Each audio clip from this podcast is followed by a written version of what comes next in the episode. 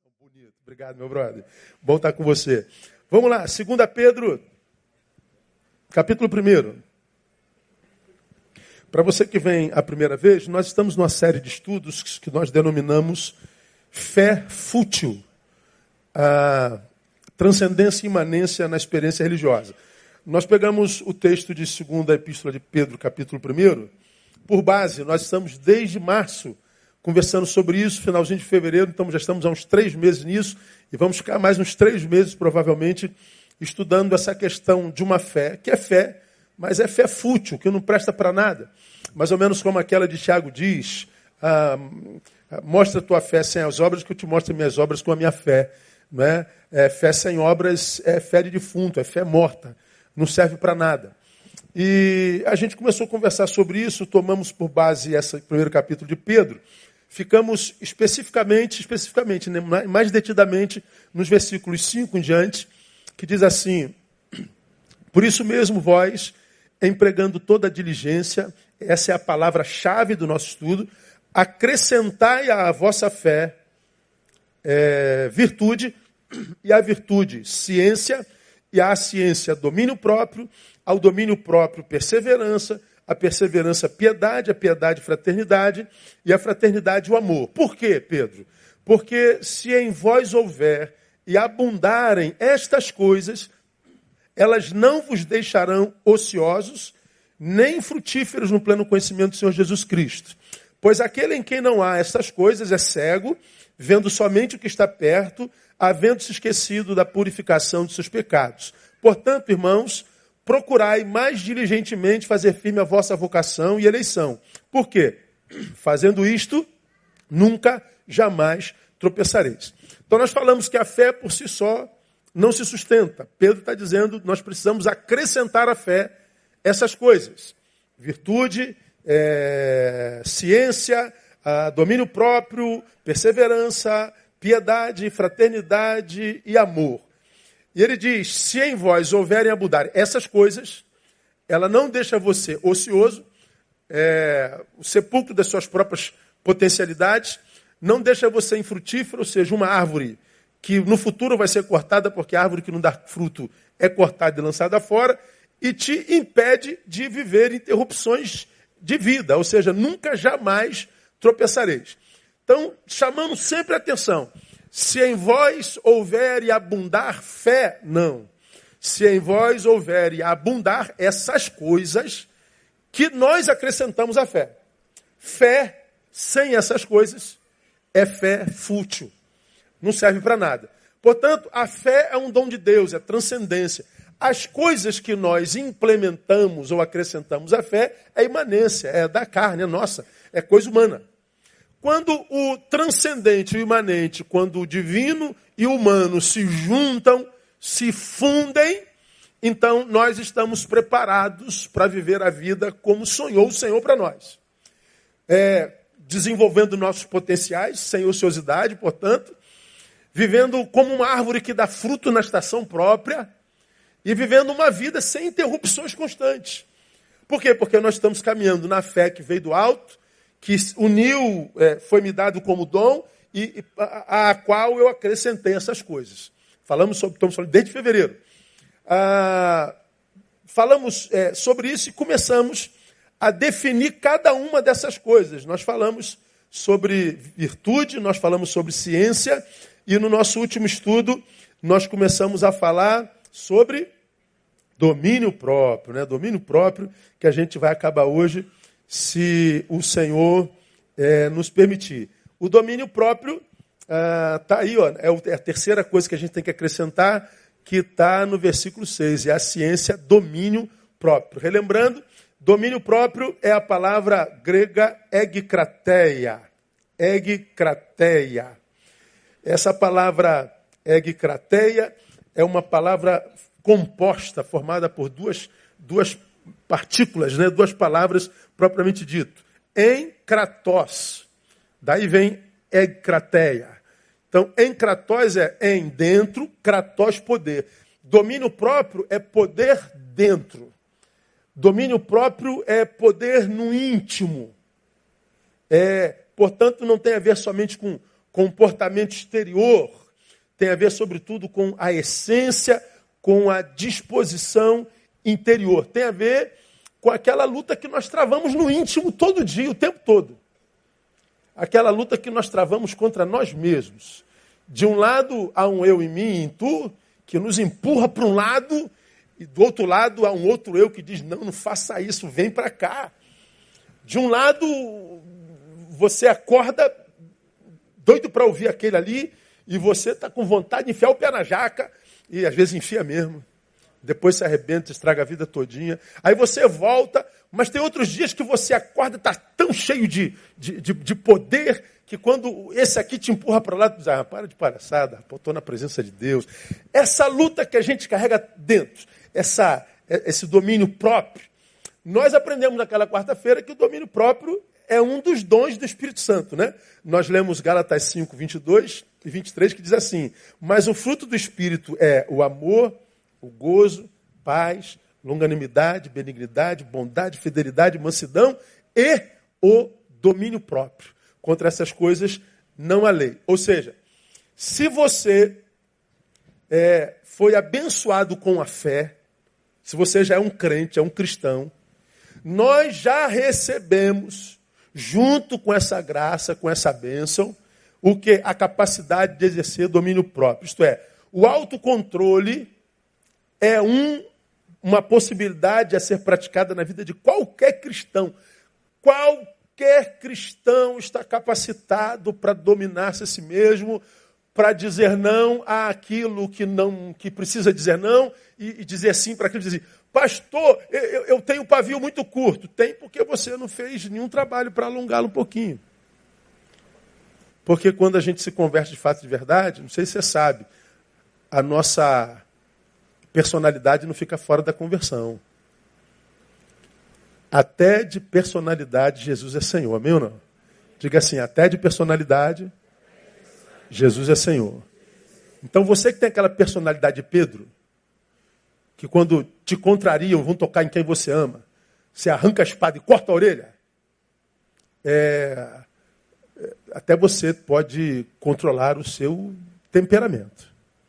Então não cabe, à luz da palavra, na vida do cristão, essa frasezinha, ó, pastor, foi maior do que eu. Não, não foi não. Nada é maior do que você. Se você nasceu de novo, está em Cristo Jesus. Você é maior do que qualquer problema que se apresente diante de você. Você pode não se enxergar assim, problema seu, mas que você é maior, você é. Então você tem poder de dominar. Paulo autentica isso quando diz: Não vos sobreveio nenhuma tentação, senão humana. Mas fiel é Deus, o qual não deixará que sejais tentados acima do que podeis resistir. Antes, com a tentação, dará também a saída para que possais suportar. Então ele está dizendo aí, quando você perceber que você está diante de uma adversidade que está tá a ponto de fazer você estourar estragar a sua vida, Põe na tua cabeça. Se chegou a mim, é porque Deus permitiu. Se Deus permitiu, é porque Ele sabe que eu posso vencer. Se Deus, que te conhece melhor do que você, permitiu que isso chegasse até você, é porque Ele sabe que você é maior do que isso. Se não fosse, Ele não deixaria chegar até você, Ele te proparia disso. O que, que falta em nós? É capacidade para nos autodominarmos para que nós nos controlemos, para que nós pratiquemos o que nós aprendemos lá, 4,26 de Efésios. Irai-vos, mas não pequeis. Então veja, a Bíblia não diz que exista um sentimento humano que eu não possa viver. Mesmo a ira, ele diz, cabe. Então, Neil, você é gente? Sou. Então cabe a ira. A ira é um sentimento humano. Então você pode se irar, mas não produza. Porque toda produção na ira é pecado. Porque quando você está irado, você não está dentro da sua mais plena razão. Está irado, tô, bate com a cabeça na parede. Conta de 1 a 55 mil. Chuta a pedra. Vai dar uma volta. Cala a boca. Grita. Mas não produza. Não reaja. Não toma uma atitude contra o teu algoz, vai pecar, você vai extrapolar. Então ele está dizendo, irai-vos, mas não pequeis. Ou seja, irai-vos é sentimento humano, mas tenha domínio próprio. Pastor, estou com vontade de matar ele. Não mate. Quando passar raiva, vamos ver se você está com vontade de matar. Não, agora é só de alejar. Então, então tu aleja, entendeu? Que aí pelo menos você não vai preso. Claro que não, né, irmão? Mas você sabe que todo mundo na ira faz a besteira e depois diz, meu Deus, onde é que eu estava com a cabeça, Jesus? Você vai no presídio, um monte de gente boa, trabalhadora, gente honesta, de verdade, mas que num tempo de ira, num tempo de desespero, estragou a vida inteira. Produziu na ira. Domínio próprio é isso que ele dá para mim e para você, que nascemos de novo, para que quando o sentimento humano vier, aquele que pode estragar minha existência, ele diz assim, Neil, você pode. Se você acredita, você vence.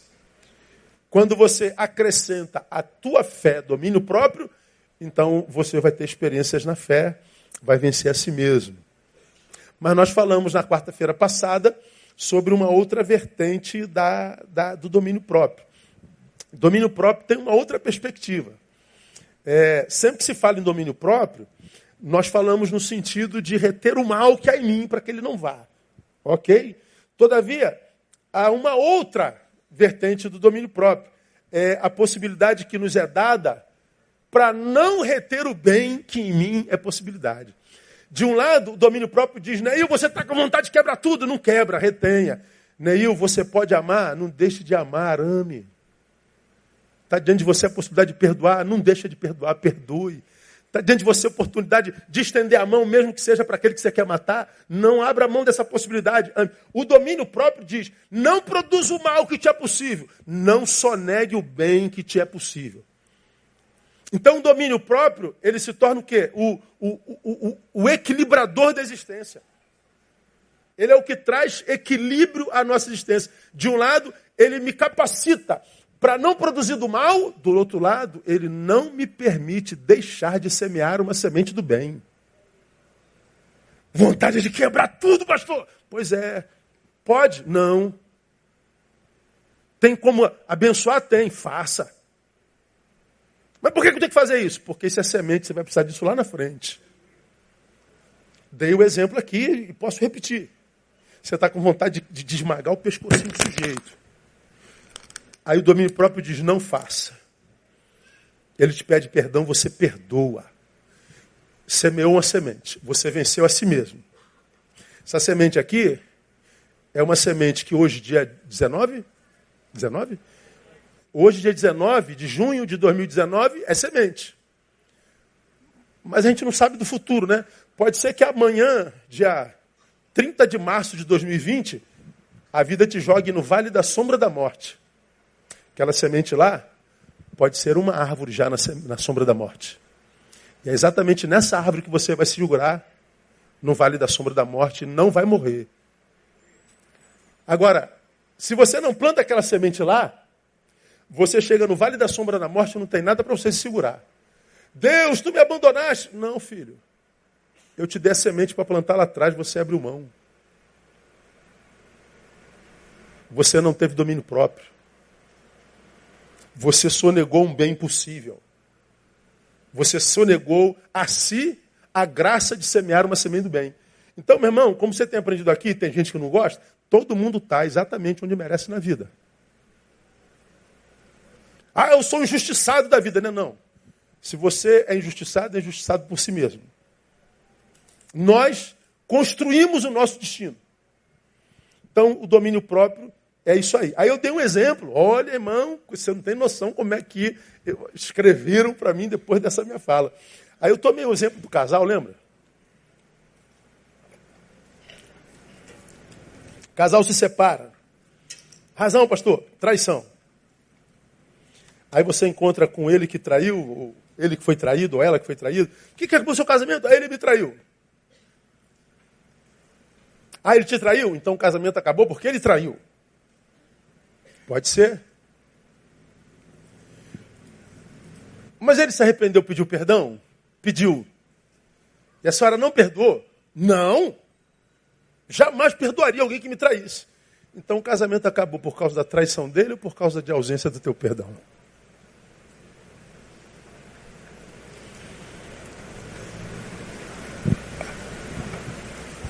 A ação dele foi uma prática má. Foi um mal praticado. E nela, um bem sonegado. O que de fato acabou com o casamento? Bom, pode não ter sido o pecado dele, pode ter sido o pecado dela. O senhor está dizendo que eu tenho que ser idiota e perdoar? Não estou dizendo nada, estou dizendo o que a Bíblia diz. E vou te dizer mais, hein? A Bíblia diz que a gente tem que perdoar quantas vezes, irmão? 400 e? 492? 490? Ah, então vou ter que esperar ele me trair 490 vezes e na 491 eu mato. É mais ou menos isso? Não, não, não. Não, não. Ah, quando uma pessoa peca e se arrepende, a gente sabe que se arrependeu mesmo, né? A Bíblia não está dizendo que você tem que ser tola e passar a mão na cabeça do vagabundo, ou vice-versa. Mas tem que ser sensível suficientemente para entender que santos pecam. Se são humanos.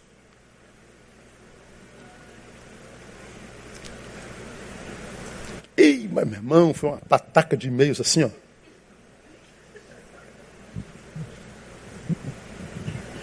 Domínio próprio tem muito mais a ver com a relação que temos conosco mesmos do que com a relação que temos com os outros.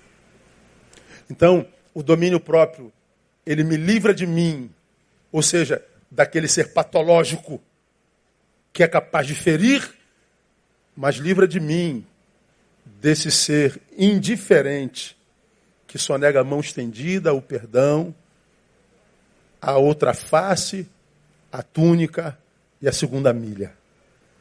Que me impede de semear uma semente que vai me servir no deserto. Agora, você pode olhar a vida, se você conhece alguém, de alguém que perdoa fácil, de alguém que é misericordioso, de alguém que tem um coração bondoso. Cara, você pode ver como é que a vida o cobre de, de conluios positivos. Aquela, aquela pessoa que, como nós citamos no Salmo capítulo 1, é árvore frutífera ah, e serás como árvore frondosa, frutífera, que está plantada junto aos ribeiros de águas, a qual dá o seu fruto na estação própria, e tudo quanto fizer, prosperará. É promessa do Salmo, é promessa de Deus, não é palavra minha, não, isso é palavra de Deus. Então, é, quando a gente passa pela vida com esse espírito beligerante, quebra todo, pastor, não tem problema nenhum, vai lá, você é o machão fortão. O problema de todo machão fortão é que um dia, mais cedo ou mais tarde, acha um mais forte do que ele, não acha, irmão? Sempre tem um mais malandro do que o malandro que pensou que era eterno. Aí ele lasca-se. Aí você vai ver os malandros tudo caído e o otarinho passando. O que perdoa, o que estende a mão, o que é solidário, o que é parceiro, o que não é beligerante. Mas também eu falo de uma beligerância que não é só aquele que sai quebrando todo mundo mas aquele que foi quebrado e teve capacidade de perdoar.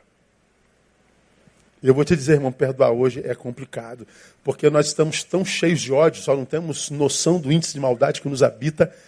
E quando a maldade alcança o mal que já nos habita, a gente dá um rompante de ira e diz: Meu Deus, a besteira que eu fiz. E por que, que tem um monte de gente explodindo no caminho?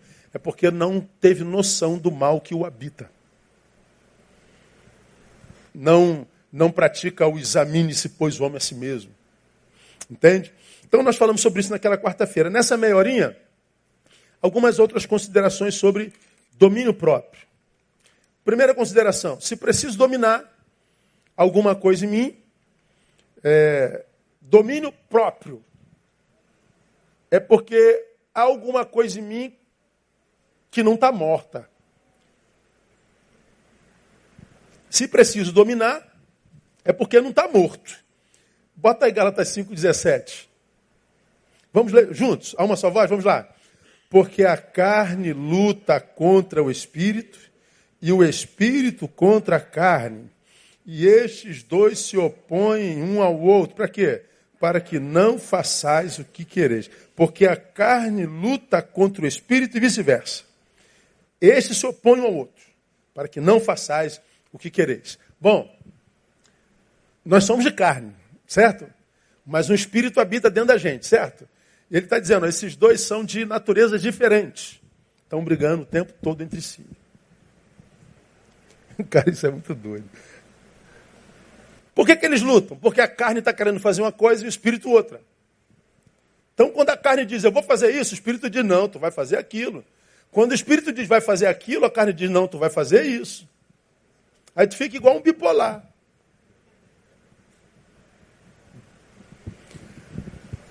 O que, que significa dizer, meu irmão? Significa dizer o seguinte: se eu me convertir, eu vou viver uma luta eterna dentro de mim. É luta o tempo todo. É...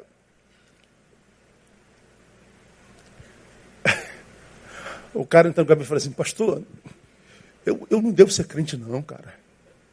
Porque eu me converti, mas os troços ainda pulsam dentro de mim. Vamos pegar um homem e falar assim, pastor, eu era um mulherengo quando eu me converti. Me converti, eu continuo gostando de mulher. Não é possível. Isso não tinha que morrer em mim, não. Eu falei, meu irmão, se morre, tu ia achar ruim, cara. Ia dar ruim em você se você não gostasse disso aí. Mas é assim, pastor, continua pulsando. Tu, tu queria o quê? Que se convertesse, virasse o quê? Não, uma ameba. Não, ameba não, irmão, tu é gente. Se tu se converteu, glória a Deus. Não tinha que acabar esse tesão todo, não, não, filho. O, o que, que, que acaba? Não acaba nada, nasce domínio próprio, ou seja, você vai colocar a tua sexualidade no lugar certo. Mas, pastor, isso é muito difícil. É, tu vai lutar contra isso a tua vida inteira. Pastor, eu me converti, eu era fofoqueira, dona Maricotinha, central de informações da minha rua. Eu me converti, eu continuo com desejo de ser central de informações, pastor. Eu ainda boto a cadeirinha na calçada e fico vendo tudo passando. Eu finjo que está calor, nada, é que eu gosto de saber do que está acontecendo. Então não me converti, converteu, irmã. Converteu. O que, que aconteceu? Morreu a fofoqueira? Não. Nasceu aquela que vai dominar a fofoqueira. Dá para entender? Não, pastor, se eu me converti, isso tudo morre em mim. Aí o cara vai para as igrejas dessas hiper, ultra, super pentecostal, pentecostal xiita. Aí ele bota terno, ela deixa o sovaco crescer, tudo crescer, e bota coque, e vai para o reteté da vida, como que diz, vou mortificar minha carne, e vou subir um monte, e vou, vou e tal. Aí é, ela começa com, com um discurso de auto-engano. Não estou sentindo nada. Eu não estou sentindo nada. Isso tudo morreu em mim. Mas lá dentro, puf, puf, pulsando.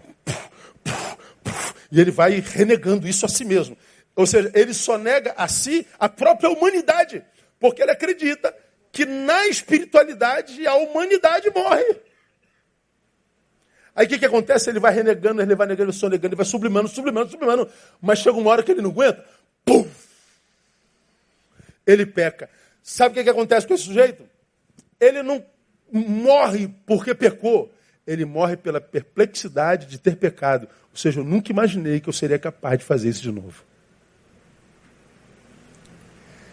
A decepção que ele tem consigo o impede, por causa da culpa, de voltar à comunhão ele enfia o pé na jaca.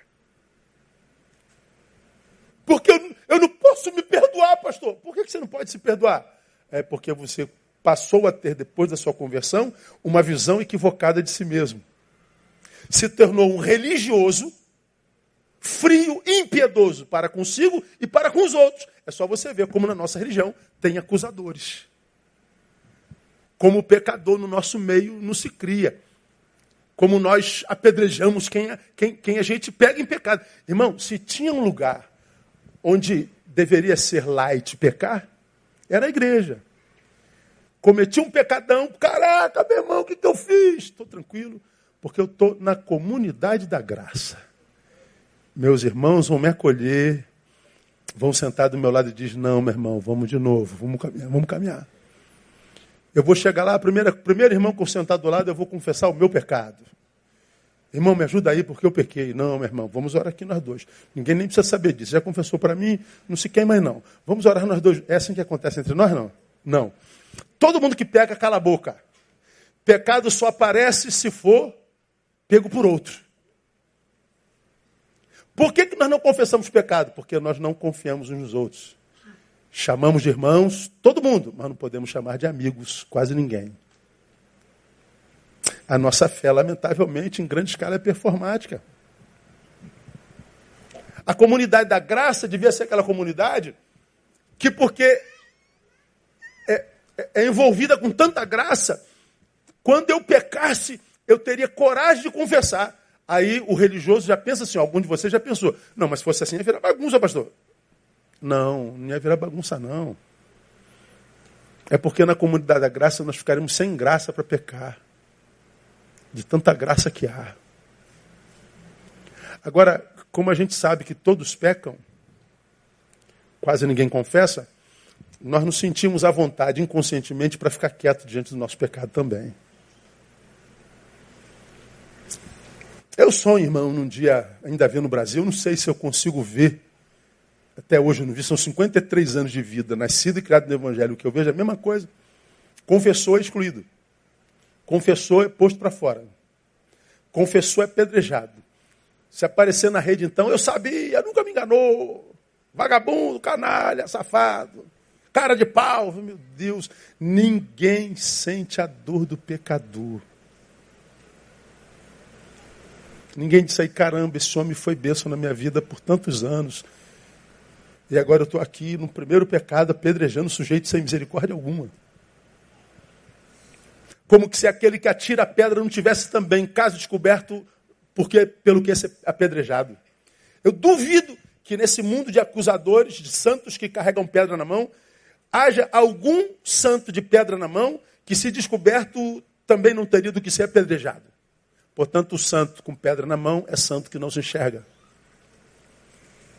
Então, ah, se eu preciso dominar, é porque não está morto. Significa dizer que se eu me convertir de fato, de verdade, irmão, eu vou viver nessa luta, meu Deus, um lado puxa para cá, um lado puxa para. Tem época na nossa vida, irmão, que a gente quer ser arrebatado, a gente está cheio de óleo, irmão, a gente acorda com, com, com o pé queimando, um sapatinho de fogo, a gente quer orar 24 horas a Bíblia, a gente lê a Bíblia toda numa semana, em três dias, a gente quer subir tudo que é monte, quer tudo que é campanha. Aí chega uma época que você, irmão, você tá, parece que foi batizado por um iceberg.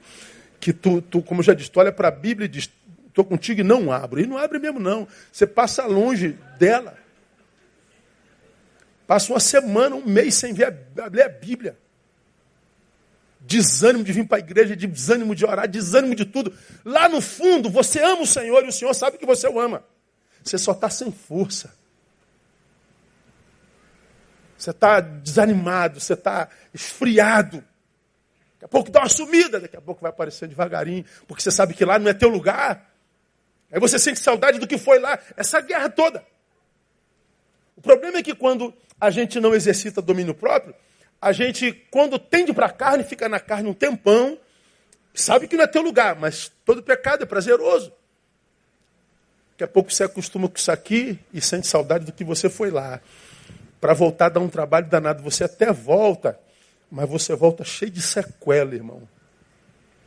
Cheio de cicatrizes. E você que tenta mais um pouco, sente um prazer louco disso aqui, mas já tem mais memória lá. Você está dividido assim, ó, é, um, é uma loucura. Quanto mais você fica aqui, eu já falei sobre isso aqui, quase sempre quando a gente se afasta, ou quando as pessoas se afastam, elas se deliciam nos prazeres da carne. É, por exemplo, a sexualidade é muito pulsante no ser humano, não é? Aí o que, que acontece? Você começa a trocar de parceiros. A Bíblia diz que quem deita com a prostituta se faz um com ela, não é? Então, toda vez que você se deita lá, quando se separa, um pedaço seu fica lá. Um pedaço dela vem. Deitou com outro, mas um pedacinho seu vai, um pedaço vem. Outro pedaço vai, vem. Um pedaço vai, um pedaço vem. Como eu já falei aqui, a tua alma é uma alma, teus afetos são afetos de Frankenstein um pedaço de um monte de gente em ti, um pedaço de ti, num monte de gente. O que, que acontece? Geralmente, esse tipo de crente tem dificuldade de, de estabelecer um contato de amor assim, que seja saudável e longevo, sabe? Não é que seja impossível. Onde abundou o pecado, superabundou a graça. A graça é capaz de te fazer viver uma relação que seja eterna, mas provavelmente com mais dificuldade. Porque os afetos ficam quase um Frankenstein. É que a graça de Deus nos capacita para tudo isso. Mas eu acho que a gente acaba fazendo um pouco mais de força. Muitas memórias lá e muitas memórias para cá. Como eu já disse, gente passa gente para gente, não é? A gente se contamina. Isso é muito ruim. Então, essa, essa eterna luta que há dentro de mim. Então, você que está passando por luta, irmão, de um lado que é uma coisa, do lado que é outra, é assim mesmo. É assim mesmo. Mas vamos continuar para você entender melhor. Significa, portanto, que eu redefino o conceito do que a gente conhece como santidade. Santidade não é não sentir, santidade é sentir e dominar. O santo não sente, sente tudo que o carnal sente. A diferença é que o santo consegue dominar. Se ele não dominou, ele consegue voltar. Ele consegue se reerguer. Porque ele consegue confessar. Vale dizer que essa luta constante, irmão, cansa. Ah, como cansa, cara. Ah, por isso tanta gente desistindo. Vou dar um exemplo para vocês aqui, alguns exemplos práticos. O que é muito comum a gente ver hoje? É, eu não estou estabelecendo conceito nem preconceito, só estou falando de fatos, tá? O que a gente vê muito hoje? Pessoas que chegam aos 30, 40 anos, criados na igreja. Ele chega aos 30, 40 anos, ele inconscientemente começa a achar, porque é na igreja que jogou a juventude fora. Aí você vê uma leva de gente que está perdendo a juventude, indo para o mundo, dizendo, eu vou curtir um pouco o mundo. Aí enfia o pé na jaca. Só que com 40, cara, não dá para fazer as mesmas besteiras que com 18, não. As consequências não são as mesmas. Há um tempo, ah, garoto, pastor, menina, meu, oh, menino, é criança. É assim mesmo, vai crescer.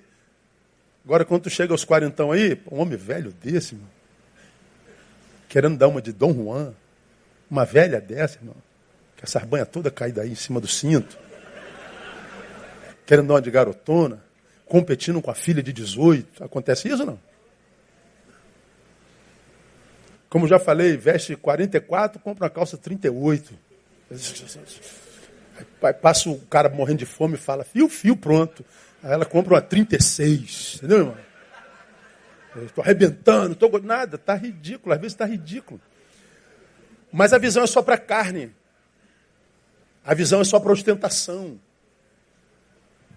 O camarada é, é, troca a mulher de 30 por uma de, de, de 25.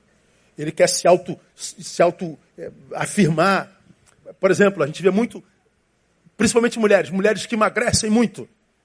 Pronto. Vai no Facebook dela, irmão.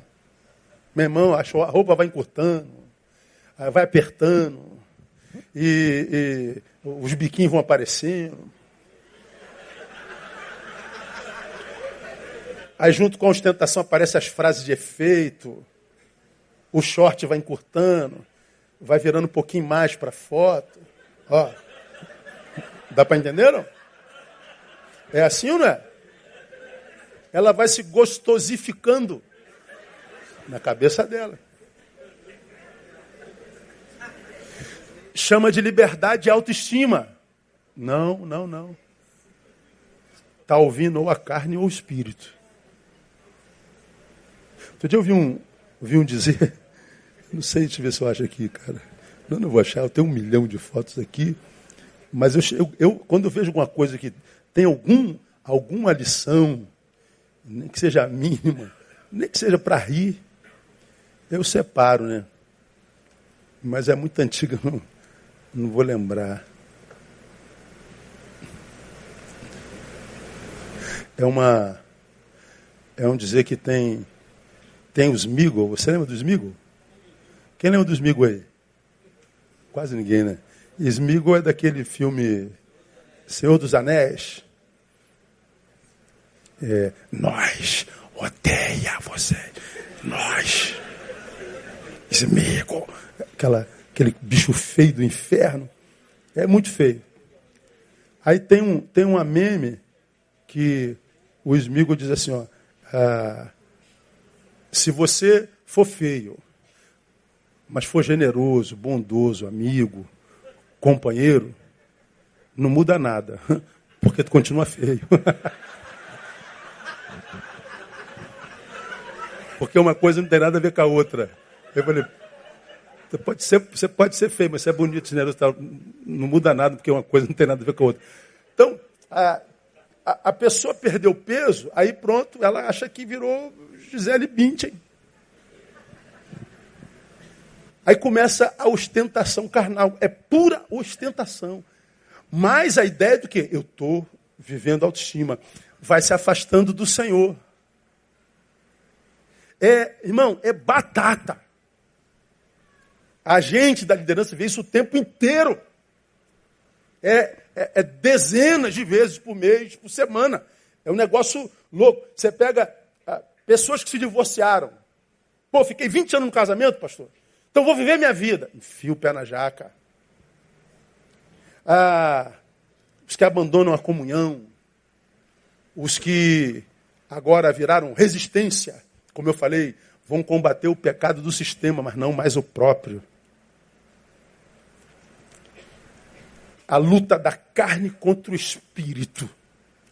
Um querendo viver para si e promover a si mesmo, o outro dizendo: você tem que desaparecer, importa que ele cresça, que você desapareça, que você diminua. E num tempo desse transmoderno, dizer para alguém diminua é quase uma ofensa. Porque todo mundo quer aparecer, todo mundo quer ascender, todo mundo quer reconhecimento. Então, viver santidade na transmodernidade é absurdamente raro. Porque o que nós queremos é exatamente o oposto do que a Bíblia diz. Então a luta contra nós, irmão, é doida. Então quando, quando você vê, é, fulano falou de você, e criticou, cara, o que os outros falam de nós é bobagem. O que pensam a nosso é bobagem, isso é bobagem. A, a, nossa luta é contra a gente. É contra mim. A minha briga é com o Neil que me habita, que tenta me tirar do trilho da palavra, do trilho de Deus o tempo inteiro. Essa desgraça aqui em mim que não morre nunca. Você se converteu há 200 anos e está aqui pulsando diante de você tentando te tirar do projeto de Deus para a tua vida. Te dizendo, em vez de fazer a vontade dele, faz a tua. Essa guerra a gente vai levar até o túmulo. É uma coisa de doido. Então, é, é, essa luta contra nós mesmos cansa. Cansa. Aí chega uma hora que você, se não tiver domínio próprio, vai mesmo. Alguns digam assim, pastor, eu me senti fraco e saí. Outros, mais meninos, dizem: Eu saí porque a irmã do meu lado não perguntou meu nome na oração. Ah, tá, entendi. Não, porque eu achei a coxinha cara na cantina. Ah, tá, tá bom, entendi. Vai sim, irmão, vai com Deus. Ah, Auto-engano. Ah, fica na comunhão quem valoriza o que tem na comunhão, irmão. Porque quem abre mão do que Deus revela na comunhão, já foi desconstruído em alguma área da existência. Em alguma área da existência. Eu costumo dizer, você já me ouviu falar muitas vezes, a igreja de Jesus não é perfeita, nunca foi, nunca será, e nem está escrito na Bíblia, nem livro nenhum, de que seria. Então, quando você vê alguém, ah, a igreja não devia ter isso. É, por quê? Ah, porque é de Jesus, mas de Jesus composta por gente. Onde houver gente, mesmo que Jesus esteja no meio, vai ser como é. Que Jesus pastoreou, pastoreou 12. Deu ruim, irmão. Um traiu, e quando Jesus foi preso, os outros 11 fugiram. Sobrou ninguém. Eu falei, Jesus amado, se tu é pastor e a igreja é isso, imagina a minha igreja. Tem misericórdia de mim. Pois é, a igreja de Jesus composta por gente. Onde houver gente, vai haver imperfeição. Então costumo dizer, ah, pastor, a igreja tem que ser perfeita. Como que se eu sou pastor dela? Se você é membro dela, como? Não existe. Ora, se a igreja não é perfeita, é no máximo uma, uma comunidade de imperfeitos que se enxergam. Quando os imperfeitos se enxergam, tratam com misericórdia o outro na sua imperfeição. Quando é que isso acontece? Quando a gente amadureceu. Porque enquanto é menino, eu não posso cair porque não reconheceram o meu trabalho. Eu não posso porque a coxinha é cara. Eu não posso porque faz muito frio no culto. Eu não posso porque eu não tenho. Eu não posso. Você não pode porque você não, não quer, brother. Você não está bem com Deus. Você diz que não precisa de igreja? Que não precisa é o caramba. Você lê a Bíblia todo dia? Você tem comunhão com o Pai de oração mesmo? Qual é a tua missiologia? Qual é a tua missão longe do corpo? Ah, conversa fiada, pô.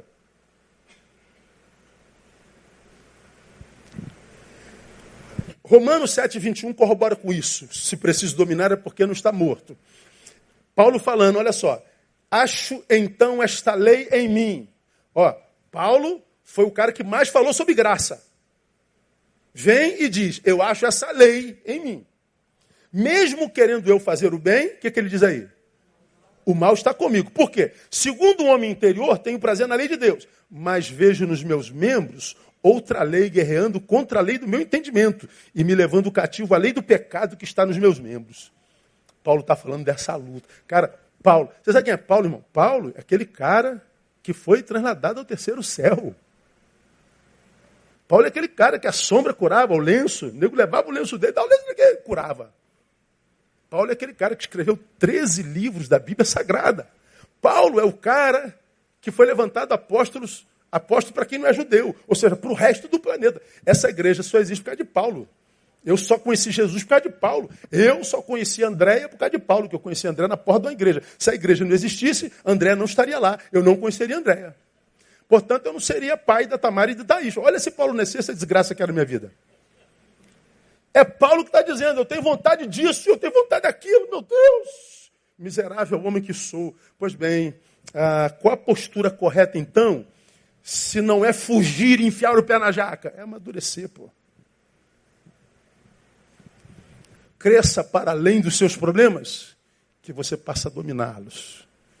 E se um dia perder o controle, essa maturidade vai te fazer levantar e continuar no nome de Jesus.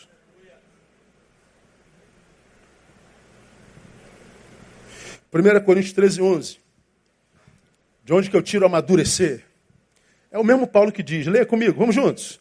Quando eu era menino, pensava como menino, mas logo que cheguei a ser homem, acabei com as coisas de menino. Esse, esse texto está tá cortado. Quando eu era menino, eu falava como menino, sentia como menino, discorria como menino. Eu falava, sentia e vivia, discorria. Quando eu cheguei a ser homem, acabei com as coisas de menino. Ou seja, agora eu penso como gente grande. Eu falo como gente grande, eu discorro, eu me posturo como gente grande. Portanto, eu não sou mais passional. Criança é passional. Criança não raciocina, ela é paixão pura. Mãe, ela pegou o meu brinquedo. Aí tu vai lá e tá puxando o cabelo do. Calma, tem outro brinquedo igualzinho. Eu quero esse. Calma, meu. pensa, raciocínio, meu filho. Não dá para raciocinar. Ele é paixão pura. O, o homem não. O homem é, é, é, cresce. Amadurecer, nesse caso, é comparado a quem aprende a andar de bicicleta. No início, tem rodinha. Tum, cai, ralou. Ah, não, vamos de novo, meu filho. Tum, caiu, ralou outro joelho. Vamos lá mais uma vez. Ele tira uma rodinha e fica andando só de um lado. Daqui a pouco tira outra rodinha, cai de novo. Daqui a pouco está andando sozinho. Começou a andar sozinho, não faz mais força. É natural. Botou a bicicleta embaixo da perna, vai. Não faz força. A maturidade e a santidade é a mesma coisa. Amadureceu, não, não, não pensa mais, é como piscar. Você não pensa para piscar. Você não pensa para andar. Você acorda, levanta e vai embora. Não faz mais força. A maturidade é a mesma coisa. Não é como, ah, meu Deus, a carne está puxando para cá, está puxando para lá, ah, puxando para lá, e agora? O que, que eu faço? Qual é te... Não tem técnica, é natureza. Não está morto em mim. Então, a palavra diz, eu te dou domínio próprio. Mas, se preciso dominar, é porque se não vigiar, sou dominado, porque não morreu. Não é? Ah, portanto, se sou dominado, o que, que acontece comigo? Eu volto ao estado da escravidão.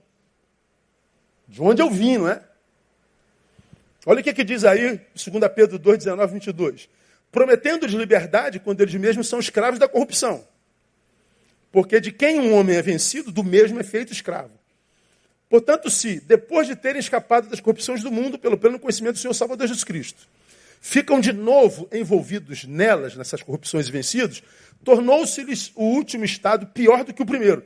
Porque melhor lhes fora não terem conhecido o caminho da justiça do que, conhecendo, desviarem-se do santo mandamento que lhes fora dado. Deste modo sobreveio-lhes o que diz este provérbio verdadeiro. Volta o cão ao seu vômito e a porca lavada a revolver-se no lamaçal. Então, Pedro está dizendo, eu conheci a graça e, portanto, o Espírito me foi dado. Mas eu me chafurdo nas coisas da carne de novo. Está dizendo assim, ó, é, antes você mergulhava no pecado porque não conhecia a graça. Agora você conhece a graça e você mergulha no pecado por vontade própria. Então, lá era ignorância. E a Bíblia diz que Deus não levando em conta o tempo da ignorância. Aqui não é mais ignorância, é opção. Deus respeita a opção do santo que prefere voltar para o lamaçal. A gente volta ao estado original e volta pior. Então, eu sou dominado, eu perco a condição de filho e herdeiro, eu perco a graça de ser chamado de amigo. Perco a amizade de Deus. Romanos 8, de 5 a 8. Pois os que são segundo a carne inclinam-se para as coisas da carne. Mas os que são segundo o Espírito, para as coisas do Espírito. Porque a inclinação da carne é o quê? Morte. Mas a inclinação do Espírito é vida e paz. Olha esse detalhe. Não basta viver, tem que viver em paz. Porque é aquela paz que nos é dada que a Bíblia revela. A paz que excede todo entendimento. Ou seja, essa paz não se explica. Você não devia estar em paz vivendo o que está vivendo. É uma paz que é transcircunstancial, não depende de circunstância. O bicho está pegando, mas aqui dentro a paz está lá. Então, não só estou vivo, como tenho paz. Mas é a inclinação do Espírito. Porquanto a inclinação da carne é inimizade contra Deus, pois não é sujeita à lei de Deus, nem em verdade pode ser, e os que estão na carne não podem agradar a Deus. Então, se eu sou dominado, cara, eu perco a amizade, eu, eu abro mão dessa paz. E eu não entendo isso não, cara. Eu não entendo, eu não entendo trocar a, a comunhão da palavra de Deus por essa coisa que está aí fora, não. Ah, eu, uma, uma, vez eu preguei aqui, o Pedro fez uma meme, é antiga. Eu falei assim, o que é? Se você não pode convidar a Deus para os seus prazeres, logo, logo esses prazeres estragarão a sua vida. Se Deus não pode ser convidado para os nossos prazeres, se tornando um Deus estraga prazeres, logo, logo esses prazeres estragarão a sua vida. E o que, que mais estraga a vida dos homens hoje, se não são os seus prazeres? Eu perco a amizade de Deus. Mas, se houver manifestação de Deus na vida, será sempre por reprovação. Mateus 26, 51. E eis que um dos que estavam com Jesus, estendendo a mão, puxou a espada e, ferindo o servo, o sumo sacerdote, cortou-lhe uma orelha. Pedro, pegaram meu senhor. Aí diz que Pedro puxou a espada e, e arrancou a orelha do cara. Já falei sobre esse texto aqui. Pedro era peixeiro, não era soldado, então a espada não devia estar com ele, como alguns acreditam que estava. Pedro puxando a espada. Puxou a espada, mas não da sua banhinha, mas da banhinha do cara, na minha visão. Então ele pegou a espada, totalmente irado, e mandou a espada. Aí tu imagina, o cara falou assim: Pedro mirou na orelha do cara. Pô, então o cara era o dumbo, meu.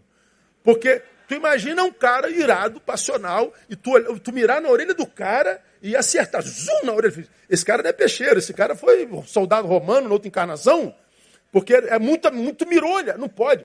Na minha visão, ele mandou a espada no pescoço do cara, o cara fez aqui, ó. Uh! Jesus se manifesta a favor do inimigo ou do amigo? Do inimigo. Ele reprova Pedro e restaura o inimigo. Tu quer que Deus se manifeste na tua vida a teu lado ou do lado do inimigo? Se eu sou reprovado, quando Deus se manifesta, se manifesta para me reprovar.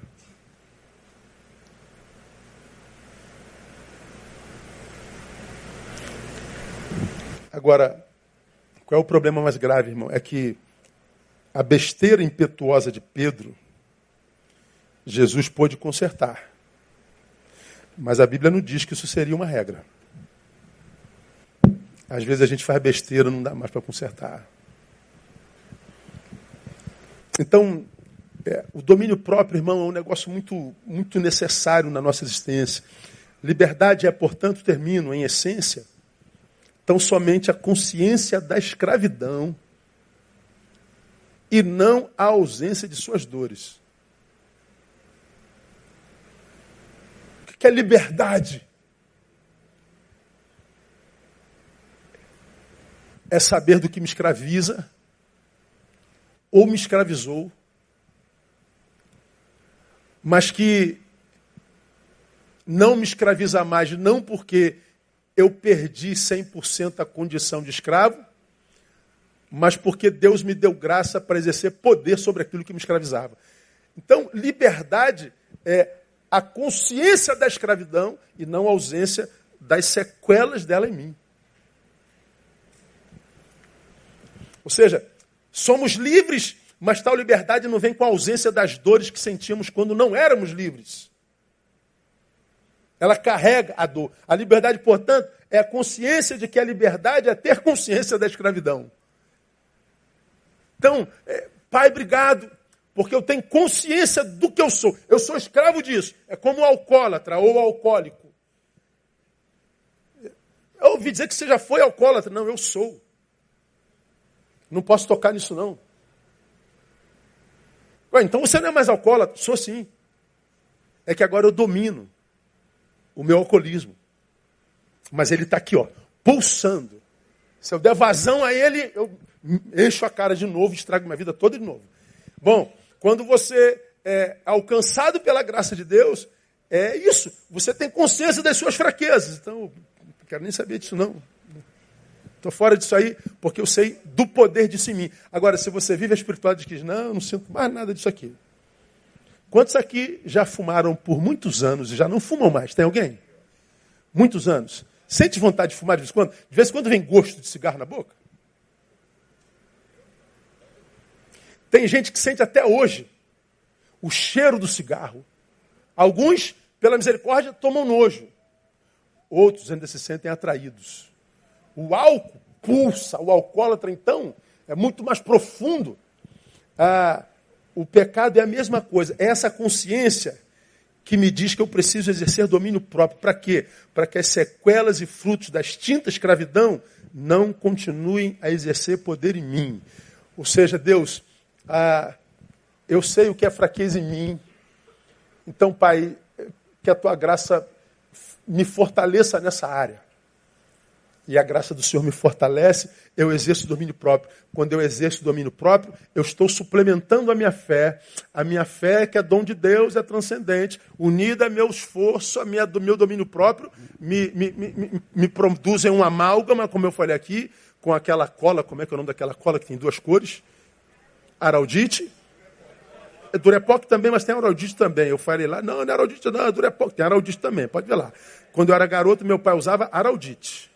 Então, se, se você botar só a branquinha, não cola nada. Se botar só a cinzinha, não cola nada. Mas se você usar as duas, nada mais solta aquilo. Nada mais solta aquilo. A fé suplementada com virtude, ciência, domínio próprio, vai formando em nós, irmãos, um, um, uma força sobrenatural que vai nos capacitando para a desgraça que vem aí. E já chegou, né? Nós estamos como sociedade piorando demais. Hoje a minha gotinha, terminei. Eu ia falar sobre o Juan. Aquele garotinho que foi, estava lendo hoje, maltratado pela mãe lésbica e a sua companheira por cinco anos. Ele tinha oito anos. Há dois anos cortou o pênis dele. A faca. O menino tinha marca de tortura desde os, quatro, desde os três anos de idade. Quando estavam para ser pega, porque o menino foi decepado porque a mãe queria que ele fosse homossexual, queria fazer dele uma menina. Bom, o que, que a mãe fez? A mãe matou o menino com 12 facadas e antes do menino morrer, ela degolou o menino. Tirou a carne, queimou na churrasqueira e os ossos botou numa mala para guardar. Que ser humano é esse, irmão? Que tipo de gente é essa? De um sujeito que tem uma Mercedes, está vendo uma velhinha de 73 anos vendendo balão de gás, meu. Acompanhou essa história? Ele parou do lado e disse, moça, me dá uma bola aí. Poxa, moça, eu vivo disso aqui. Você está com um carrão desse aí, compra para me ajudar. Putz, dá uma bola aí. Pô, velhinha, pô, desculpa, não dá. A garota que estava no carona pegou as bolas todas, várias linhas, né, várias bolas, estava amarrado na mão da velhinha, puxou, o carro saiu, foi arrastando a velhinha. Aí você vê a foto da velhinha toda roxa. Ele foi pego, aí eu não percebi que ela estava sendo arrastada. E o que que dá para um cara desse? Nada, não dá nada. Não dá nada.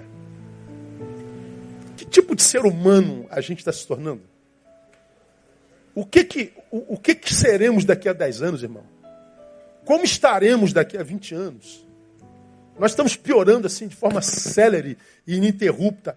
Nós vamos habitar um mundo insuportável. É, essa palavra de Deus é uma palavra que nos prepara para o que vem, para que a gente não viva uma vida iludido, achando que um milagre vai consertar essa desgraça que a gente está fazendo com a gente mesmo. Que, que Deus vai mandar um avivamento e vai mudar tudo. Escreva. Eu creio que Deus pode mandar um avivamento, mas não sobre essa geração. Porque nós nunca tivemos uma geração tão exibicionista e tão narcisista. Que adora a própria imagem e, portanto, é idólatra de si mesmo. E o Deus do qual a gente quer um avivamento diz que ele não divide a sua glória com outrem. Como eu e você vivemos nos, nos, nos fotografando, nos promovendo, é, buscando a nossa própria glória. Deus está em litígio comigo, contigo, conosco, porque Ele não divide a sua glória nem com a gente. Ele não pode mandar avivamento sobre uma geração como essa. Quem sabe quando essa geração passar de exibicionistas, de hipócritas, de mentirosos, Deus possa mandar um avivamento que conserte tudo isso. Mas eu acho que não vai ser por já, não. Então, como eu não creio nesse avivamento já, eu tenho que me preparar para o que vem. E acredite, meu irmão, na palavra de Deus e no Deus da palavra, você não precisa temer. Você vence no nome de Jesus. O mundo vai de mal a pior, mas ele diz: Eu tenho um povo no meio desse povo que eu escolhi chamar de meu. E o povo que ele chama de meu é um povo que vive na palavra, que suplementa a fé com essas coisas. Não é o povo que se mistura com esse mundo e se dilui lá, como a gente vê o tempo inteiro, de gente coitadista dizendo que deixou porque. Deixou porque não quis, pô. Porque foi frouxo, pô. Não quis lutar contra si mesmo, contra a carne que está te empurrando para lá e fica botando culpa em todo mundo. Porque quem é que na igreja está que já não teve uma razão para não estar mais? Já se aborreceu alguma vez? Já trinteceu alguma vez com alguém na igreja? Já se decepcionou com alguém na igreja alguma vez? Já também, não já? Já. E tu tá aí, não tá? Tô, pastor, porque eu sou adorador e aqui eu vou ficar. Se Jesus voltar, eu quero que ele me veja no rebanho em comunhão imperfeito no meio de gente imperfeita que se enxerga. Ah, as ovelhas estão tristes com o pastor. Você acha que o pastor não se entristece com ovelha, não? Você acha que também não tem razão para sumir daqui? Claro que eu tenho. Bom, quem tem que sumir não sou eu, é aquele com quem me entristeci. Fulano devia fazer isso. Ah, mas faz, o que eu posso fazer? Eu não faço, eu vou tocar o barco. E a gente vai seguindo, irmão. Eu e você, você e eu, como diria o pastor Timaia. e que o Senhor nos encontre num caminho de pé. Quem sabe ferido pelo tempo difícil que a gente está vivendo, mas dizendo, Deus, estou ferido, mas eu estou a caminho. Eu estou andando no vale da sombra da morte. Eu estou no vale da sombra da morte, mas andando, porque a tua vara e o teu cajado me consola. Vamos aplaudir a Ele. Vamos embora. Aleluia. Vamos estar em pé, vamos orar. Aleluia. Vamos orar. Aleluia. Aleluia. Obrigado, Deus. Queremos esse domínio próprio, Deus. Nós queremos suplementar a nossa fé com virtude, com ciência, com domínio próprio. Queremos essa fé útil, não a fé fútil. Se o que nos espera, Deus, é um tempo difícil, que esse tempo difícil nos encontre preparados. Adestra as nossas mãos para a peleja, nossos dedos para a guerra. Se a guerra é inevitável, adestra nossos dedos, adestra nossa mão para a peleja. Se o inimigo é grande, é mortal, Deus, dá-nos a visão de Josafá, que os nossos olhos estejam postos em Ti, para que nós o possamos ouvir de Ti. Nessa peleja não tereis que pelejar, postai-vos, ficai parado e vede o livramento do Senhor. Então vai livrando o teu povo, Deus. Esse povo que não se rende, esse povo chato, esse povo, Deus, que não se curva, esse povo que não se dobra, esse povo que vai aos trancos e barrancos, mas vai. Esse povo que diz que ainda que eu ande pelo vale da sombra da morte, nós estamos no vale da sombra da morte, mas andando. Nós não estamos prostrados nem parados, nós estamos andando, Deus, porque sabemos que há vara e cajado para nos consolar. Então, Deus fortalece a nossa fé, nossa esperança. Livra-nos de fazer do outro, ó Deus, a razão da nossa permanência. Nós queremos olhar para a cruz de Cristo. Nós queremos olhar para o teu sacrifício. Fortalece-nos em ti e na palavra, para que o teu nome seja glorificado em nós. Despeça-nos em paz, vai conosco na nossa frente, livra-nos do mal. E que todos os que aqui estão cheguem em casa, são e salvos. E que recebam do Senhor o restante de semana abençoada. No nome de Jesus. Amém e aleluia. Deus abençoe você. Vai com Deus. Dá um abraço no teu irmão.